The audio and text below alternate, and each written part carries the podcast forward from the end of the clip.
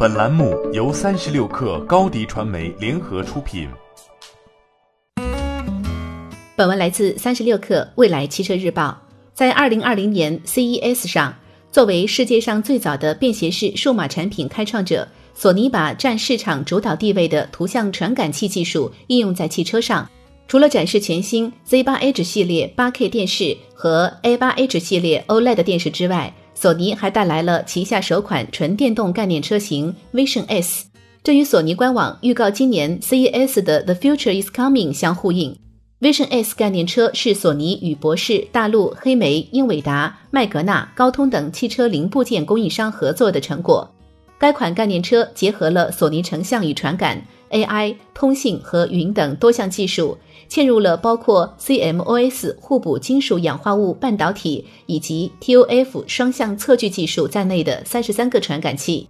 虽然索尼方面表示并无计划生产自己的汽车，但是该公司目前已与丰田和雷克萨斯合作，目标在二零二零年四月开始测试自动驾驶汽车。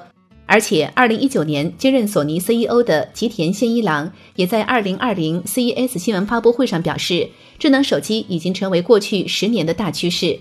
我相信下一个大趋势将是移动出行。索尼正在从用于移动产品的影像传感器上获利。该公司二零一九财年截至到九月三十号的二季度财报显示，影像及传感解决方案业务销售收入成为其涨幅最大的业务。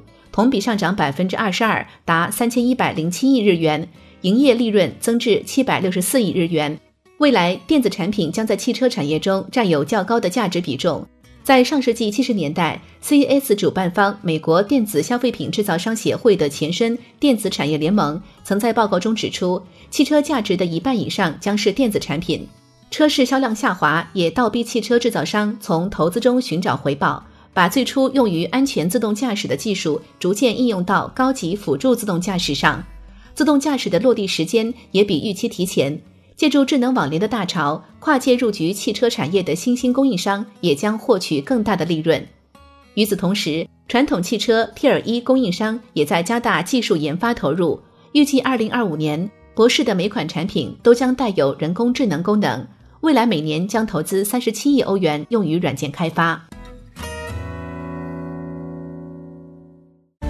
欢迎添加小小客微信，xs 三六 kr 加入克星学院，每周一封独家商业内参，终身学习社群，和大咖聊风口谈创业，和上万客友交流学习。高迪传媒，我们制造影响力。商务合作，请关注新浪微博高迪传媒。